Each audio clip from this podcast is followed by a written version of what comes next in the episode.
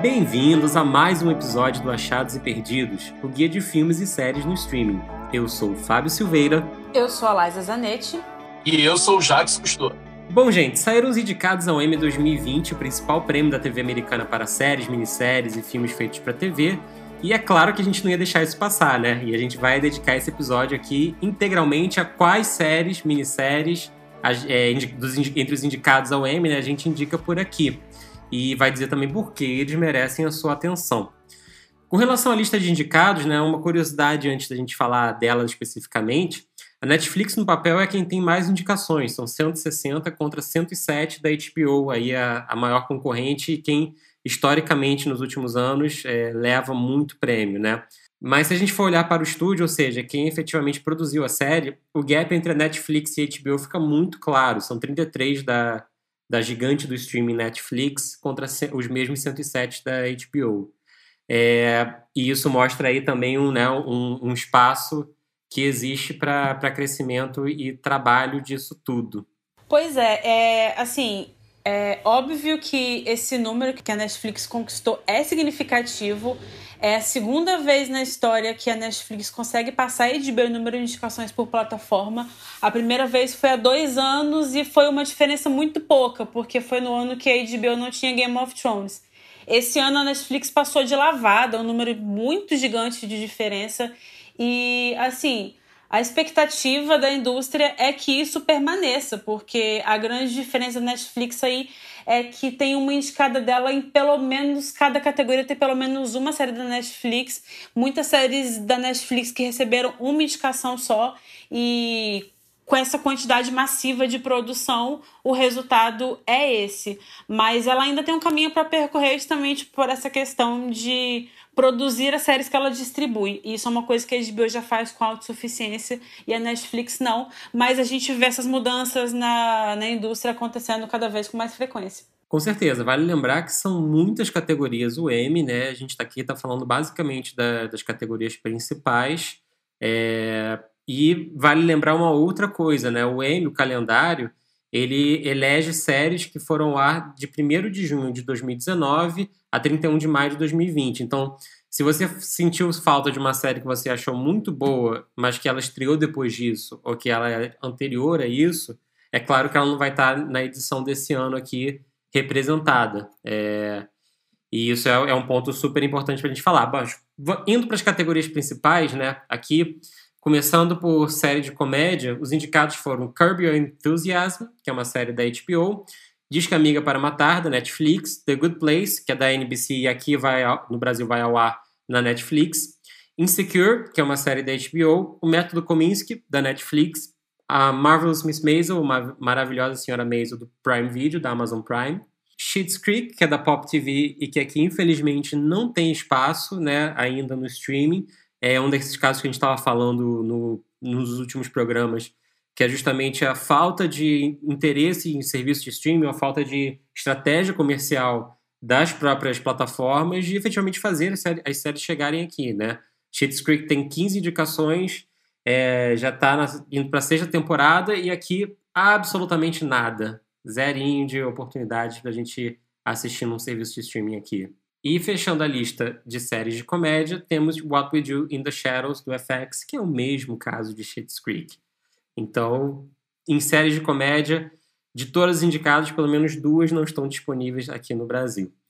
Indo para a série dramática, a gente tem Better Call Saul, que é o derivado de Breaking Bad, que vai ao ar na AMC lá fora e que aqui chega pela Netflix. The Crown, que é uma série da Netflix, né? É o conto da, da Aya, o Handmaid's Tale, que aqui vai ao ar no Globoplay, é, mas é uma série originalmente do Hulu. Killing Eve, que é uma série do BBC América e que vai ao ar no Globoplay aqui também. The Mandalorian, série baseada no universo Star Wars, que vai ao ar no Disney Plus, que ainda não foi lançado no Brasil e não está disponível aqui, apesar da Disney ter um acordo com a Amazon Prime Video para muitos dos seus títulos. Ozark, que é uma série da Netflix, Stranger Things da Netflix, e fechando a lista, a multi-indicada Succession da HBO. Indo para o terceiro bloco que a gente vai falar aqui dos indicados, que é minissérie, houve Watchmen, da HBO, Miss American, do FX, também não disponível no Brasil, Unbelievable ou Inacreditável, da Netflix, Nada Ortodoxa, da Netflix, e Little Fires Everywhere, é, que é da Hulu, e aqui no Brasil foi disponibilizado pela Amazon Prime Video. Começando com a série mais indicada de todas, né? Basicamente impossível não falar de Watchmen, né? Watchmen é uma série é, que adapta entre aspas aí, por isso eu, eu uso esse entre aspas com muito muita cautela, porque ela basicamente adapta, mas o que ela faz efetivamente é ampliar o universo dos quadrinhos. É como se pegasse os quadrinhos de Watchmen, a gente é, o que aconteceu depois daquela história que se desenvolve ali, né?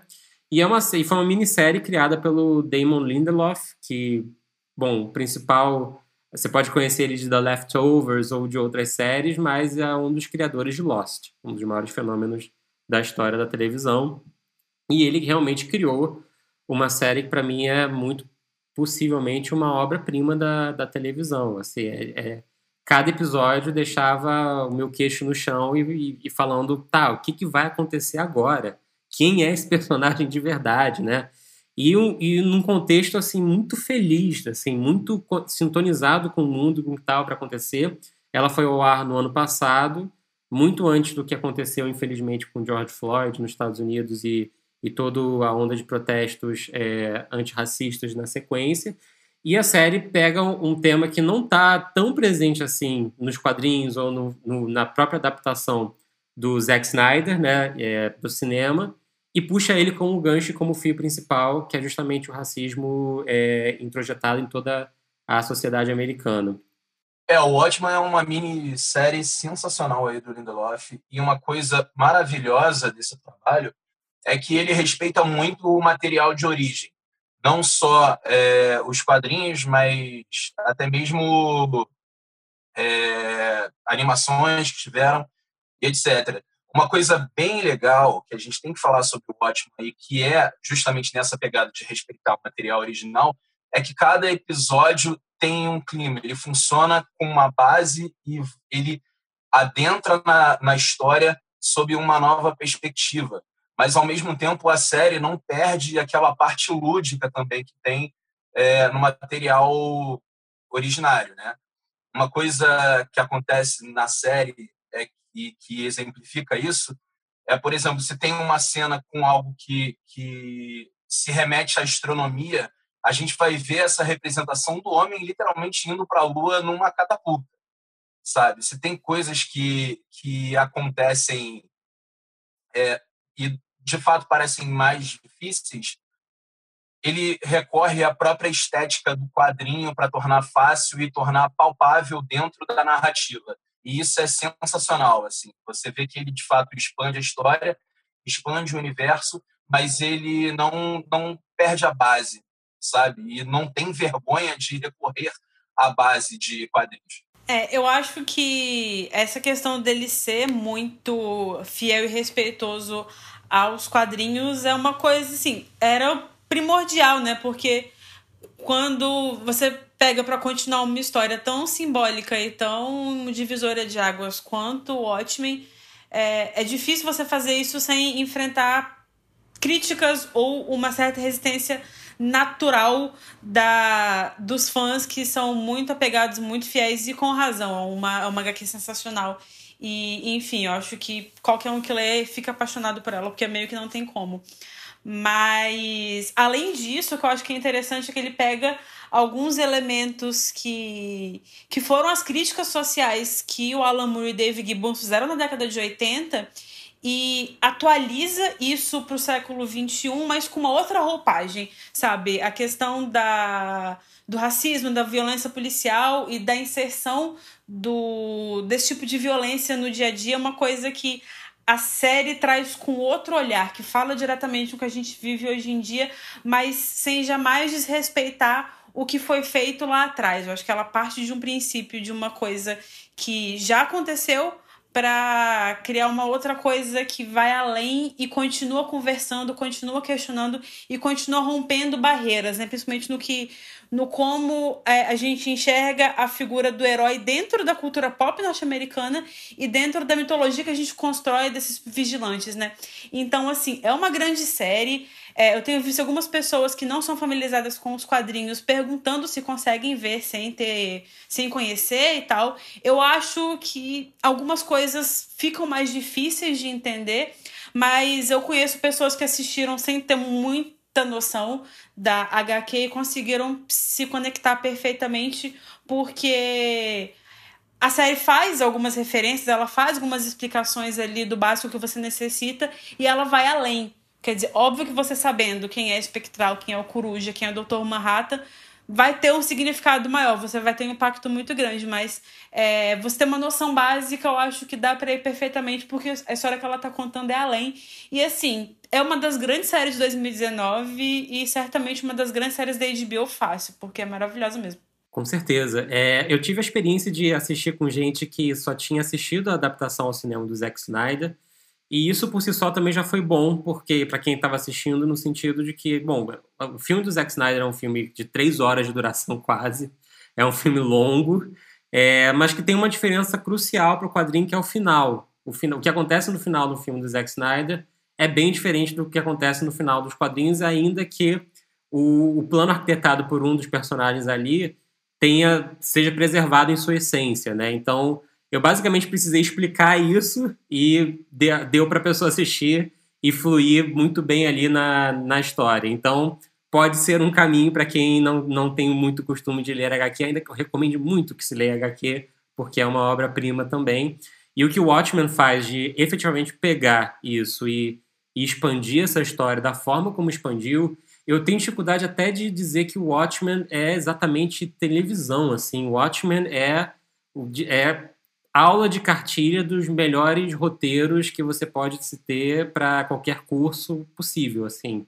É uma aula de roteiro, é uma aula de, de tudo, tudo, tudo. E é uma experiência que eu recomendo muito que, que todo mundo tenha. É, falando em roteiro, inclusive, eu acho que a gente tem que também puxar um pouco o lado para a sardinha de algumas categorias, tipo melhor roteiro, que ela está indicada pelo sexto episódio, que é o que é quando uma das personagens acaba revisitando o passado, digamos assim. E é sensacional, é uma coisa linda. Quando eu vi que ele foi indicado, fiquei muito feliz. Não só por isso, mas por ter também uma história. Eu lembro de estar discutindo com o Fábio há cinco, seis anos atrás qual era o melhor final de Watchman eu, obviamente, puxando a sardinha para os quadrinhos enquanto ele defendia o filme. É, o Zack Snyder é sempre uma figura controversa, não importa onde ele esteja, né? E nesse caso aqui, sempre houve essa controvérsia. Eu gosto bastante do filme do Zack Snyder, gosto da solução final, é, e sou apaixonado pela forma como a minissérie resgata do quadrinho, o final original do quadrinho, para tratar isso e eu acho que as coisas não precisam ser excludentes, né? Bom, dá para falar aqui por horas de Watchmen, né? É o trabalho absolutamente brilhante dos atores, para vocês terem ideia, só na categoria ator coadjuvante minissérie filme para TV são dos seis indicados, três são de Watchmen, né? Que é o Yahya Abdul Mateen, que faz o Dr. Manhattan, é, o Jovan Adepo e o Louis Gossett Jr., os dois interpretando o mesmo personagem em épocas diferentes, né? Sem falar da Regina King, maravilhosa, indicada como atriz em minissérie ou filme para TV.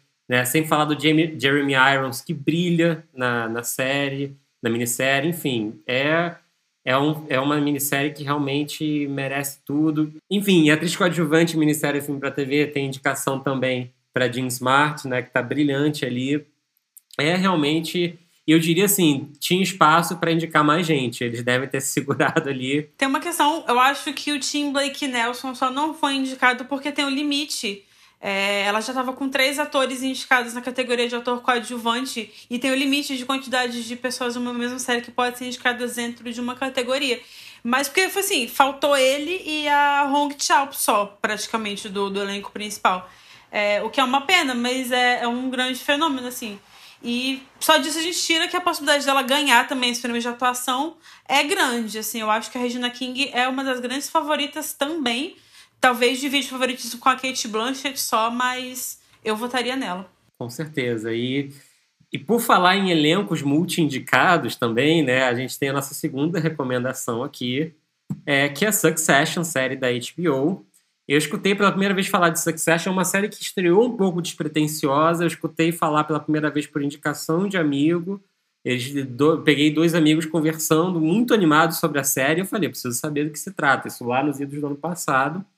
E basicamente Succession é, acompanha é, um processo de, de, de, um herdeiro do filho de um magnata de um grande conglomerado de mídia que tem cruzeiros, parques é, temáticos e tudo mais. E o processo de, de dele suceder o pai, né, é, na começa assim, né, suceder o pai no comando desse conglomerado. E dali em diante ele vai se aprofundar no que, que é essa relação dessa família e o que, é uma família muito rica, muito poderosa, o que, é, onde são os limites da ética na família, trabalho, é, e onde essas coisas se misturam. Quem assistiu Dallas provavelmente vai, vai encontrar alguns ecos ali, eu acho, possivelmente. Mas a verdade é que é uma série que vai para outros caminhos e o que ela faz é absolutamente brilhante, assim.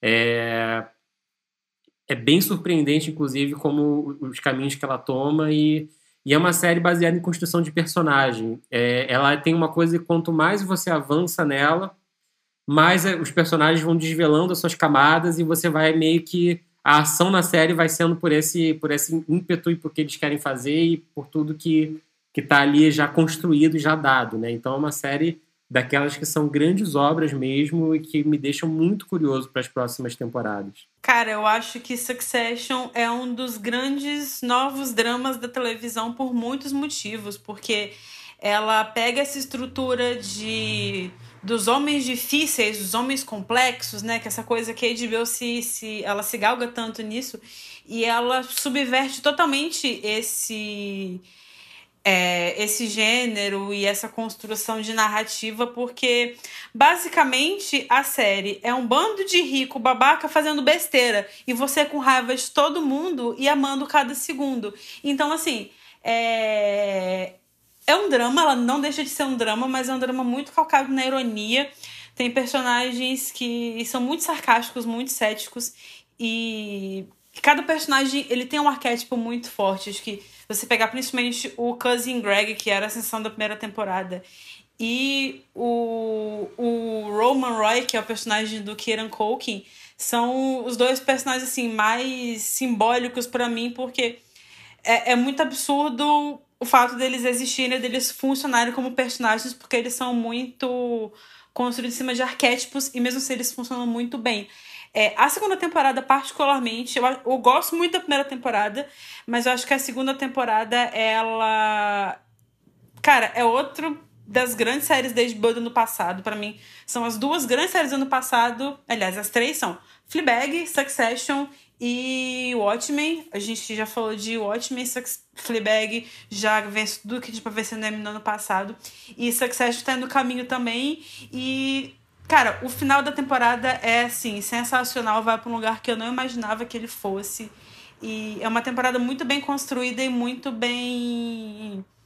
É construída em personagem mesmo. Ele é muito bem amarrada no lugar. Então, é uma outra série que vem como uma grande favorita e que deve ganhar pra caramba também. Tem nove indicações em, em atuação, indicação em roteiro, indicação em atuação em direção. E é outra que vem com lavada também. É, Succession só não tem indicação nas categorias de ator e atriz para melhor atriz, pra, mas vai ter ali em atriz coadjuvante. Para ator em série dramática tem pro Brian Cox pro Jeremy Strong, os dois maravilhosos. Para atriz em série dramática é o que não tem. Ator coadjuvante em série dramática são três indicações. O Nicholas Brown, Cousin Greg, maravilhoso. É, o Kieran Culkin, que faz um, um dos irmãos lá da... um dos filhos né, do Magnata, maravilhoso também. E o Matthew McFadden, que também está maravilhoso na série, e a atriz coadjuvante, a única filha possível herdeira, que é a Sarah Snook. Então é realmente uma série muito recomendável. Quem ainda não assistiu, são só duas temporadas, está muito em tempo de fazer o catching up aí e assistir. Indo para o nosso espectro aqui de séries de comédia, né? A gente poderia continuar falando, obviamente, de séries de drama, mas a gente selecionou algumas aqui. Uma surpresa muito grande foi as, foram as múltiplas indicações de The Mandalorian, né? Série da, da Disney Plus ambientada no ambiente no universo Star Wars. É uma série que para mim é uma série divertida, bem feita, inteligente, mas quase uma sessão da tarde. E tá ali super indicada, infelizmente não disponível no Brasil ainda, né? É, The Mandalorian teve 15 indicações, está entre as séries mais indicadas da edição. E é uma aposta que ninguém esperava, nem entre os especialistas que falam sobre a ano inteiro, ninguém esperava que ela fosse chegar tão forte. E assim, é, por um lado, você tem um espaço deixado por Game of Thrones como uma grande série de fantasia, uma série popular é, que arrastava multidões de espectadores. E o M, querendo ou não, é um é uma programação de TV, eles precisam de audiência e, enfim, tem vários pormenores que podem justificar ela ter aparecido ali. Acho que um, um dos fatores é a questão das categorias técnicas terem mais influência. Mas, enfim, é um filão da cultura pop que foi deixado por Game of Thrones e agora aparentemente é ocupado por The Mandalorian, né? Então vamos ver o que, que vai dar nisso aí. É, eu acho que a gente não pode esquecer o peso que o nome Star Wars traz pro Mandalorian, né? Assim, as pessoas, querendo ou não, consomem Star Wars e o Mandalorian sabe usar muito bem os signos. Ele sabe utilizar, por exemplo, é, bonequinhos como o, o Baby Yoda, até a própria figura dos Mandalorianos, né? Que eles, eles dentro da lore do Star Wars são uma raça de guerreiros que é muito respeitada e sempre foi falada desde o, o quinto filme que se criou ali a lenda do Boba Fett. As pessoas gostam disso, elas, elas estão habituadas a lidar com esse, com esse universo, com essas narrativas, e eu acho que facilita também um pouco ele colocar Star Wars dentro dessa pegada de humor, mas também faroeste, trazendo paisagens diferentes, coisas diferentes, né? E, e personagens que expandem o, o universo, né?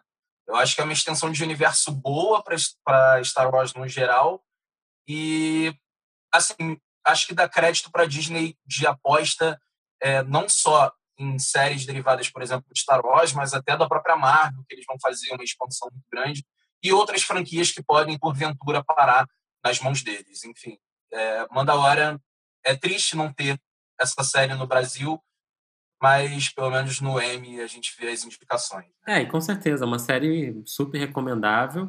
É, e tem muito ali do lobby da Disney, com certeza, assim como tem grande parte do lobby da Apple ali para indicações né, do The Morning Show, é, que é uma série também boa, é, divertida, acredito que muitos já tenham assistido, mas que não é talvez não é essa coisa toda dessas outras que a gente tem falado aqui, talvez, né?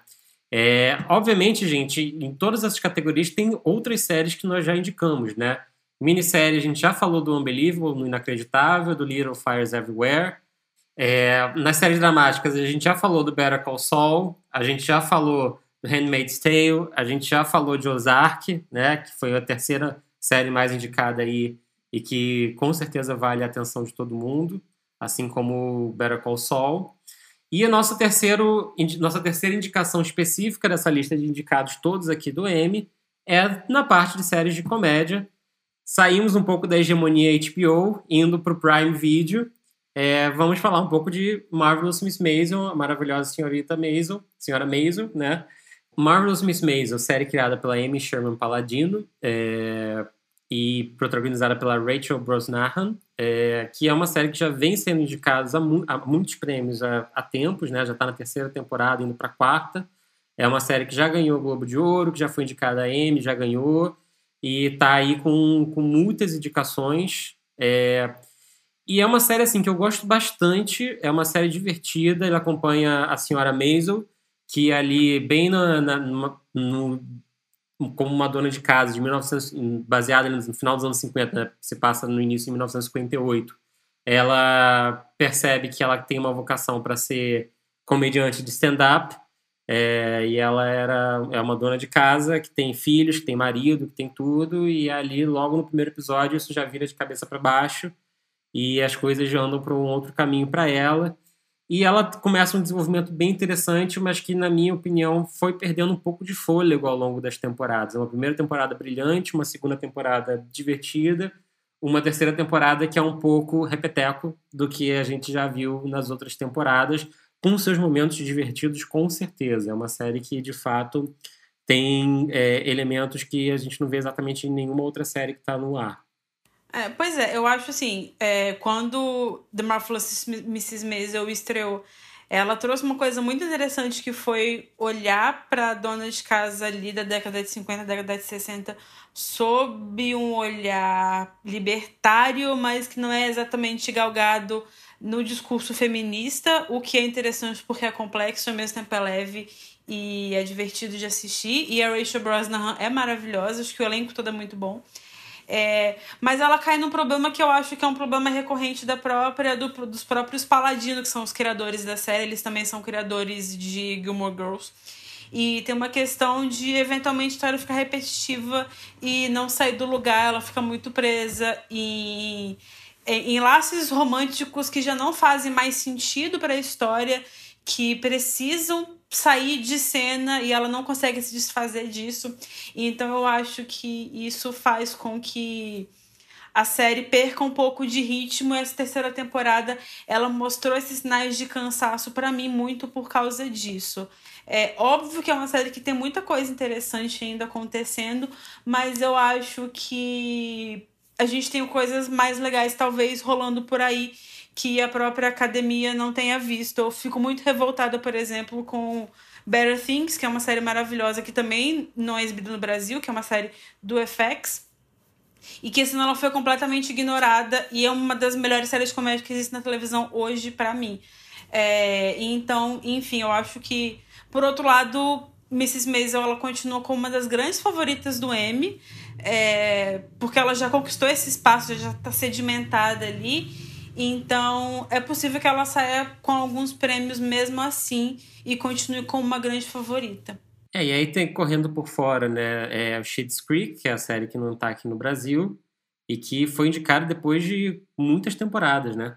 Cara, Schitt's Creek é um caso muito atípico porque ela é uma série canadense. Ela é exibida nos Estados Unidos pelo Pop TV, que é um canal pequenininho da rede CBS. E ela estourou mesmo quando ela entrou no catálogo da Netflix, mas lá nos Estados Unidos. Isso faz uns três anos no máximo. E desse tempo para cá, ela conseguiu um feito muito raro, que é conseguir um espaço na, na temporada de premiações. Geralmente, quando uma série não é indicada pela primeira temporada, nem que seja com uma indicação, ela dificilmente ela consegue conquistar um espaço grande com as temporadas subsequentes. E Schitt's Creek fez isso. E ela vem aí, os especialistas dizem que a categoria de comédia está dividida entre Mrs. Maisel e Schitt's Creek, e ela foi tipo uma das quatro séries mais indicadas, então é bem surpreendente mesmo. Infelizmente não está disponível no Brasil.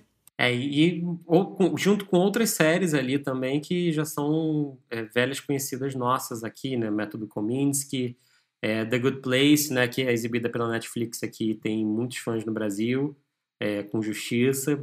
Enfim, nossas recomendações principais do M são essas. É, e como vocês já sabem que acompanha a gente aqui, a gente tem uma parceria com o NDFs, o nosso, nossas dicas de filmes e séries, o maior grupo do Facebook e também no Instagram de dicas de filmes e séries. São mais de um milhão de membros lá no Facebook. É, e a gente sempre deixa aqui o link para o Facebook e o link para a página de Instagram também, para vocês curtirem e seguirem. E quem traz a dica hoje é a Lan Apolinário, que esteve com a gente no nosso primeiro episódio. E ela traz uma dica aqui que acho que vocês podem gostar. Conta aí, Lan. Olá, eu sou Lan Apolinário, sou pipoca e ADM do NDFs Nossas Dicas de Filmes e Séries. Nós somos uma comunidade do Facebook com mais de um milhão de membros e o nosso objetivo é trocar dicas de filmes e séries. Hoje eu vou trazer para vocês a dica de um filme indiano de 2014 que acabou de voltar para o catálogo da Netflix. O filme se chama Queen. Ele conta a história da Honey, que é uma jovem indiana que foi preparada para casar, servir o lar e o marido. Ocorre que, inesperadamente, Honey é abandonada pelo noivo prestes a se casar isso faz com que ela fique bem triste. Mas, num ato de coragem e audácia, Rani faz as malas e embarca sozinha para Paris e Amsterdã, passando por situações que nunca imaginava viver. Espero que você goste do filme, aproveite e eu encontro vocês no NDFs. Curta nossa página e siga o nosso Insta. Muito obrigada. Pois é, gente, cinema indiano que está não só cinemas, né, cinemas e séries indianos que estão dominando os serviços de streaming, principalmente Netflix e Amazon Prime. Vejo muitas é, adições, a gente monitora aqui e acompanha o que sai de novo de filmes e séries, né, obviamente, e é quase semanal, é, filmes e séries indianos, e é, muitas vezes é um pouco difícil localizar e entender para um, uma produção tão prolífica como é a de Bollywood, e com títulos absolutamente maravilhosos. Então fica aí a recomendação da LAM para Queen. A gente deixa sempre o link aqui também na descrição do episódio. E pois bem, gente, já que a gente basicamente aqui fez um, um especial M, né? É, a gente vai fazer o nosso Perdidos quase um pouco mais freestyle aqui, né? Para além do M, o que mais você pode assistir é, essa semana? E aí eu começo com a Liza, que resgatou uma indicação maravilhosa, que quando ela falou aqui fora do ar, o Jax e eu falamos, opa! Conta aí pra gente, Liza. A minha indicação hoje é uma série que... Momento especial, porque é uma série que foi quando eu comecei a olhar pra televisão e falar, hum, talvez eu queira escrever sobre isso profissionalmente. Não que isso vá dar certo, mas no final deu certo. É... E é Fringe série da Fox que estreou em 2008, teve cinco temporadas até 2013. É uma série de ficção científica para quem não conhece, mistura muitos elementos de Arquivo X para falar sobre ciência de borda, é, universos paralelos e esse tipo de coisas que para quem gosta de mistério e para quem ficou aficionado por Dark, é uma série legal de ver, melhor que Dark sim, falei. E ela entrou recentemente no catálogo do Globoplay, entrou nessa quinta, nessa quarta-feira no catálogo do Globoplay. E são 100 episódios e 5 temporadas, estão todos lá disponíveis. E é uma maratona muito legal de se fazer, porque ao mesmo tempo que tem aqueles episódios que são monstros da semana, que você pode ver meio solto, tem a, a trama que corre ali no fundo, que também é muito legal. E eu sou super apaixonada pela série, recomendo muito. Quem me conhece sabe que eu falo dela sem parar se me deixar e essa é minha dica Fringe ou você procurar Fronteiras vai estar tá lá porque a busca do Globoplay é meio burra de vez em quando, mas é isso, Fringe no catálogo do Globoplay. O Fringe é aquela série que pega a gente pela nostalgia hoje, né? Assim, foi muito legal assistir na época, tem várias coisas que a gente lembra como fã, que é, por exemplo, as aberturas totalmente diferentes, é, a forma mais acessível como se falar de, de ficção científica, é, as atuações que eu, sinceramente, considero muito carismáticas para os papéis que a gente tem ali e que entram em tramas que a gente vai ficando cada vez mais feliz e, ao mesmo tempo, intrigado de ver. Eu acho Fringe uma indicação sensacional. Parabéns. Mobilizou a gente aqui no, nos bastidores quando a, quando a Liza trouxe essa, essa indicação. Já o Jax e eu, a gente vai com novidades mesmo da semana, né? O que, você, que, que trouxe aí, Jax? A minha indicação de hoje é a série Amor no Espectro, que estreou no dia 22, há uma semana atrás, né, lá na Netflix. E ela mostra, é uma série documental, e ela mostra é, encontros entre pessoas que estão procurando namorados ou ficantes, ou o que for, mas é, parceiros, de certa forma, é, amorosos, só que, te, que estão na, no espectro de autismo. São pessoas que, que têm o autismo e que, é, no geral, sofrem mais dificuldade com essa condição.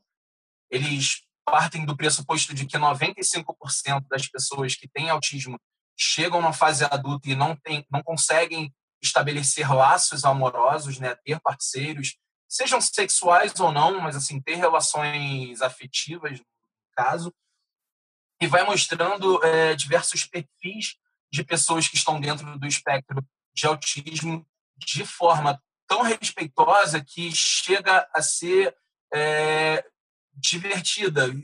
Eu tive essa meio que impressão ali de que tinham coisas muito particulares de cada personagem que a gente vê e que eu ria, sabe? Mas ao mesmo tempo eu, eu sabia que eu não estava desrespeitando, é simplesmente o, o jeito da pessoa. E tem histórias maravilhosas. Tem história, por exemplo, da, da, de uma menina autista que nunca tinha tido um encontro e aí ela vai um encontro com um garoto autista e ela descobre que ela não gosta de garotos no geral, né? E, e, depois eles mostram um encontro dela com outra menina com autismo, ali ela meio que se descobrindo como é, uma menina homossexual. Tem o, o, tem o cara que é o autista, assim, o estereótipo, que é aquele que gosta de tudo é, de forma extremamente certinha, né, metódica. Tem diversos personagens assim maravilhosos. É uma série que, que trata com, com muito amor o amor, né, entre, entre pessoas diferentes. Enfim, recomendadíssimo aí. Com certeza, maravilha. E a minha indicação é uma indicação de um filme que eu achava até que tinha saído nos cinemas daqui, mas a Liza me lembrou que não.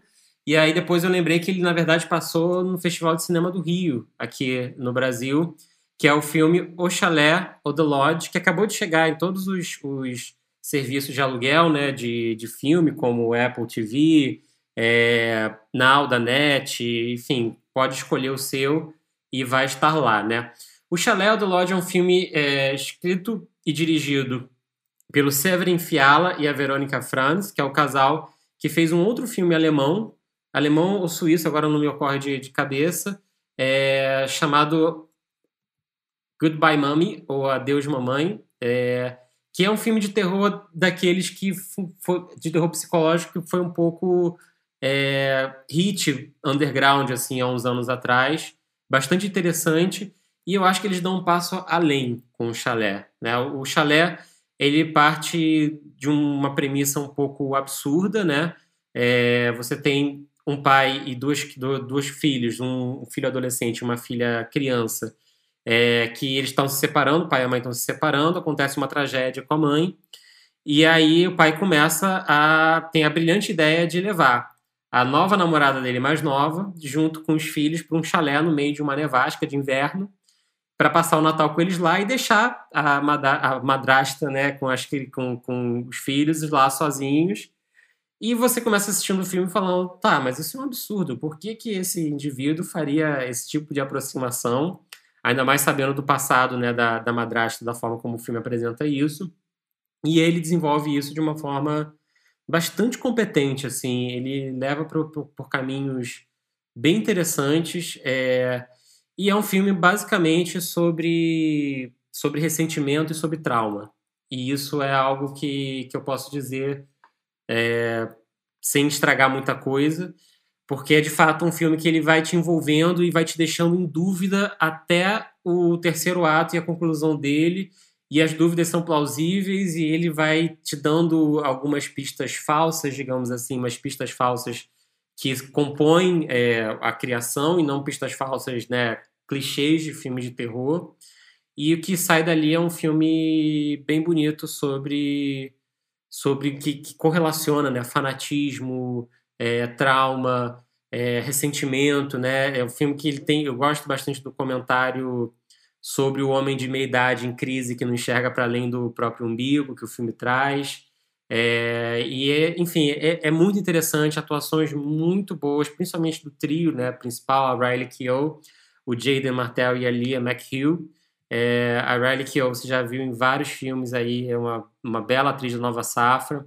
O Jaden Martell você já viu no It, A Coisa, como o Bill principal, quando ele era adolescente.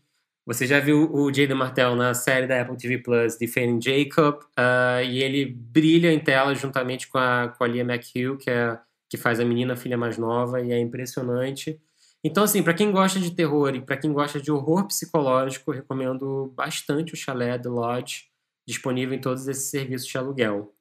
Uma coisa que pouca gente sabe, que eu descobri recentemente que pouca gente sabe, é que a Riley Keough é neta do Elvis Presley, né? Esses dias estava comentando e eu vi que, tipo, as pessoas não sabem disso, então fica aí a informação muito inútil. Riley Keough é neta do Elvis Presley. Eu não, eu não sabia também, tá vendo? Mas tá vendo, gente, bela atriz, bela atriz e, e tá muito bem no filme, assim como todo o elenco. É realmente um, um filme que, assim como era o filme anterior desse, desse casal de diretores e, e roteiristas, que explora muito um espaço, né? E toda a troca que acontece ali no espaço. Eu diria que espiritualmente é um filme similar a Hereditário, que é um dos grandes filmes de terror da, da, da última década. E quando começa, você fala, putz, será que vai ser meio que uma cópia de Hereditário? E, e ele tem semelhanças, mas ele vai por outros caminhos por completo. E eu fiquei muito feliz e satisfeito de, de ver isso tão bem executado em tela. Gostei das dicas de hoje, hein? Acho que todo mundo mandou muito bem. Muito bem, então, gente. É, bom, é isso. A semana que vem a gente está de volta aqui com mais dicas de, de novos filmes, séries e achados ou perdidos imperdíveis no streaming. E é isso. Valeu, gente. Tchau. Valeu, pessoal. Até a próxima. Valeu, gente. Até mais. O Achados e Perdidos é uma produção do Fast Forward. Ele é criado e apresentado por Fábio Silveira, Liza Zanetti e Jacques Cousteau. A produção executiva e a comunicação são de Cris Cunha. A edição de áudio e a finalização são de Duda Suliano. A trilha sonora é de You Got e foi gravada no You Got Studio, no Rio de Janeiro. A produtora Fast Forward é uma parceria entre a Milk, o Música Copyright Tecnologia e o You Got Studio.